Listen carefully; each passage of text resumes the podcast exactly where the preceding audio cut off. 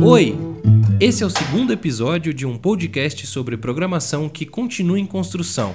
Esse é o Elementcast e eu, Luigi Delier, tentarei trazer alguns drops de conteúdo toda semana. Antes de começar hoje, eu preciso agradecer muito a cada um que parou o que estava fazendo para me ouvir e interagir comigo nos últimos dias. Foram inúmeros feedbacks positivos e foi surpreendente ver a quantidade de pessoas que se interessaram pelo assunto. Fico feliz em saber que vamos trilhar um caminho legal pela frente. Então já sabe, vem trocar ideia comigo em alguma das minhas redes sociais que estão no site do Elementcast. Um dos feedbacks que eu recebi é que só dei exemplos de uso do Atomic Design em interfaces gráficas. E aí o pessoal que manda bem em Node.js e outras soluções para back-end e que não é muito feliz com CSS design, ficou meio sem ver o valor que a metodologia poderia ter no back. Eu preciso dizer que sim, Atomic Design pode ter um lugar aí no seu coraçãozinho sem layout no back também.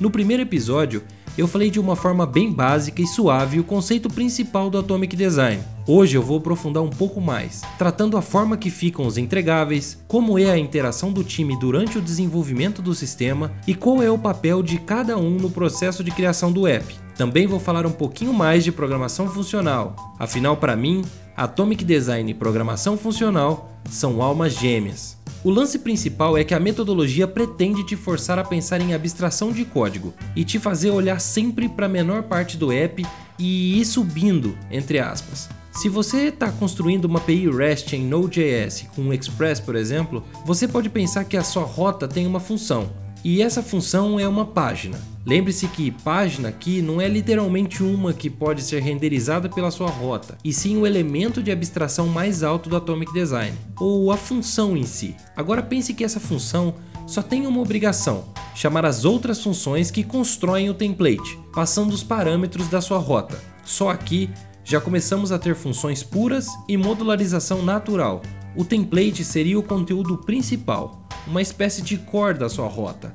E dentro dele nós chamaremos as funções menores, digamos assim, passando mais parâmetros, até chegar naquela sua função que tem o único propósito de devolver um array filtrado de dados, por exemplo. Percebe que só de termos chegado nessa função minúscula de filtrar um array, já nos deparamos com uma situação que nos fará escrever um código com mais qualidade e que isso será completamente natural e involuntário. Uma função que filtra um array é automaticamente reusável, é uma função pura que tem um escopo muito reduzido e um input explícito, que seria o nosso array bruto, e um output explícito, que será o array filtrado. Parece até chato ficar repetindo isso de função pura e etc, mas é que eu realmente quero que isso fique fixado na sua mente e que você não pare de pensar nisso. Assim que você vê o seu código, eu quero que você fique com vontade de refaturar aquela função gigante que você escreveu ontem e que manipula 10 objetos globais. Esse, inclusive, é aquele momento ótimo para você aprender a não usar mais for e while. Sim, essa vida de loops não te pertence mais. Nós podemos fazer 99,99% ,99 de todos os loops de dados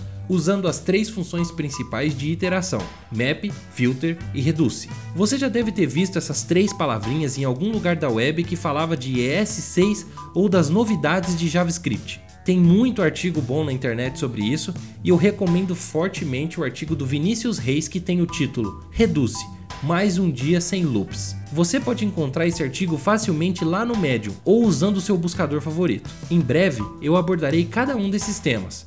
Assim aprenderemos como é isso de viver sem loops. Você só não pode esquecer de fazer uma função genérica com inputs e outputs definidos.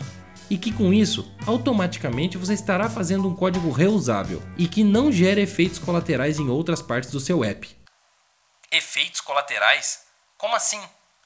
Toda função que não é pura, ou seja, que manipula um valor dentro dela que não foi passado por um parâmetro, está alterando um pedaço fora do escopo dela mesmo. Ou seja, ela está provocando um efeito colateral em algum canto do teu app que você não queira talvez. Se uma variável global define uma URL e você altera esse endereço dentro de uma função, todas as outras funções receberão esse valor alterado e isso poderá gerar um problema sem tamanho. Sem contar que manipular dados assim tiram qualquer característica de reuso dessa função. Você terá de escrever sempre uma função nova para fazer coisas diferentes, só que fazendo a mesma coisa. Reuso de código é um desejo de todos. Sempre foi escrever menos, produzir mais, produzir melhor, produzir sempre. E para que essas funções todas sejam reusáveis, você precisará modularizar o seu código inteiro. Então, logo nós teremos vários arquivos com poucas linhas de código, que serão módulos exportando o código para outros módulos, e em algum momento você terá uma função que passa outra função como parâmetro para receber um valor lá de longe. Toda vez que você faz isso, você está criando e usando alguns conceitos de programação funcional, como High Order Functions, First Class Functions e Lambda Functions. Se você não sabe o que são esses temas, pode ficar sossegado também porque em um dos próximos episódios nós abordaremos esse assunto com quem manja de verdade. Essa forma de programar e pensar em módulos já é uma realidade no front e no back. Se você usa React, Vue, Angular, Mitril ou qualquer outro framework JS com algum pré-processador de arquivos como Webpack, Rollup, Browserify, Gulp ou Grunt, você sabe bem do que eu estou falando. A facilidade de importar e exportar códigos e fazer essa conexão entre arquivos não se limita a JavaScript. Várias outras tecnologias de front também possuem essa capacidade. Por exemplo, SAS, Estilos e Less, que são pré-processadores de CSS, e a linguagem de templates Pug fazem importação de módulos desde sempre. E, particularmente, quem me conhece sabe o quanto eu adoro Pug e SAS. Lembre-se, não é obrigatório seguir o fluxo proposto por Atomic Design de página, template, organismo, molécula, átomo. Se você precisa ir de página para átomo diretamente, tudo bem. Só não esqueça que o fluxo do dado é sempre do menor para o maior e que as chamadas das funções partem sempre das maiores para as menores. Ou seja, você não pode fazer um átomo chamar outro átomo, que chama outro átomo, que chama mais um outro átomo. Não faz sentido isso. Você precisa orquestrar essas chamadas. Mas então, e esse monte de arquivinhos espalhados na minha pasta source? E agora? O Atomic Design é bem flexível quanto a isso. E o que eu vou te falar aqui agora é o jeito que eu faço. É a minha preferência pessoal e eu te indico fortemente essa maneira, pois ela é um catado geral de vários projetos que eu já acompanhei sendo criados com a metodologia e a soma de experiências que eu já tive fazendo projetos por onde passei. Dentro do seu diretório source, crie um subdiretório chamado componentes e dentro dele crie mais alguns subdiretórios chamados átomos, moléculas, organismos, templates e páginas, assim mesmo, no plural. Se você preferir, pode criar em inglês também. Lembre-se que essa é uma escolha totalmente sua. O mais importante aqui é saber diferenciar a hierarquia das coisas. O seu código dentro desses diretórios é mais importante do que o nome deles em si. No seu bundle, essas pastas não terão nenhum valor, então foca na funcionalidade. O conteúdo de cada um desses diretórios poderá ser outros diretórios nomeando os componentes, e isso quem controlará será você, o seu framework e o seu time. Como por exemplo, se você está desenvolvendo um web app com Vue.js, você não precisará tanto assim de pastas. Afinal, os Vue Single File Components já contém tudo relacionado ao seu componente. Porém, se você estiver usando React com Sass ou Angular com HTML e CSS externos, terá de criar uma pasta para cada componente, e dentro dela todos os arquivos relacionados a ele. É válido lembrar que, se você criar diretórios para cada componente, o restante do time poderá atuar individualmente em cada um deles já que a metodologia visa integrar equipes inteiras e agilizar a entrega de protótipos, wireframes e layouts, para que todos tenham tempo de focar em partes específicas, estratégicas e na qualidade do código que será entregue ao cliente. Como por exemplo, a equipe destinada a documentar o código poderá colocar o arquivo Markdown da documentação do componente dentro da sua respectiva pasta. O designer poderá colocar o arquivo JPEG de como deverá ser o layout do componente no seu estado final. O dev que gosta de escrever os testes poderá deixar o arquivo spec dele lá dentro também. E assim sucessivamente. Tudo que for relacionado a esse componente deve estar dentro da pasta dele. No lugar de serem entregues inúmeros arquivos PSD ou JPEG para o cliente ficar aprovando e depois os devs ficarem fatiando e refazendo a cada alteração, você vai conseguir concentrar tudo num repositório de padrões de interações que serão usadas pelo web app e com as interações já funcionando. Afinal, cada componente tem vida própria, lembra? Eles são independentes e estarão funcionando de forma ordenada em conjunto com o todo, mesmo se eles não possuírem lógica, como por exemplo se forem apenas HTML e CSS. Você já terá uma noção real de como ficará o app em diversos tamanhos de telas, como serão as animações e etc. Sim, serão muitos arquivos. Esteja preparado para isso. Tenha em mente o lado positivo da coisa. Você terá uma responsabilidade menor de código com cada um deles. E acima de tudo, está construindo um código escalável, tanto no layout quanto em documentação, testes, performance, qualidade e legibilidade de código, por estar sempre pensando do menor para o maior, e com isso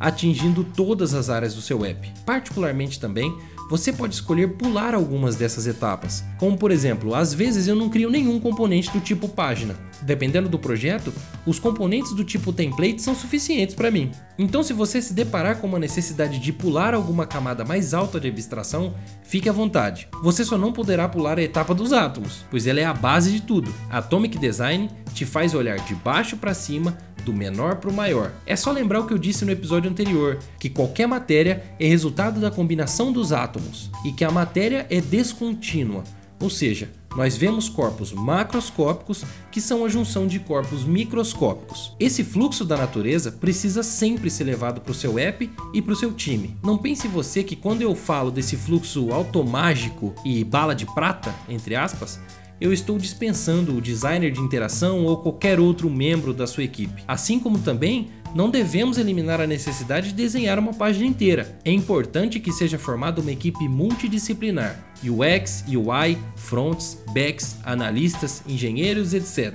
E que cada um consiga dar o seu melhor em cada componente. Bom, o que eu tinha para te dizer hoje era isso. Eu queria instigar sua curiosidade de novo, para que você pesquise ainda mais sobre o assunto e me ajude a fazer esse podcast ficar mais legal. Eu também preciso que você deixe o seu e-mail aí embaixo do player, para que você possa ficar por dentro da newsletter que eu tô bolando para te avisar quando os próximos conteúdos ficarem prontos. E é claro, preciso da sua colaboração enviando esse conteúdo para os seus amigos mais próximos ou até para o seu chefe que está em dúvida sobre qual metodologia usar naquele projeto novo da empresa. Você também pode me ajudar diretamente indo até o GitHub do Elementcast e abrindo uma issue sobre o que você quiser. Por lá, nós podemos conversar diretamente e você pode baixar qualquer episódio que eu liberar. Todos estarão lá, inclusive esse. Uma comunidade forte é uma comunidade unida que se ajuda. Muito obrigado até aqui e até a próxima.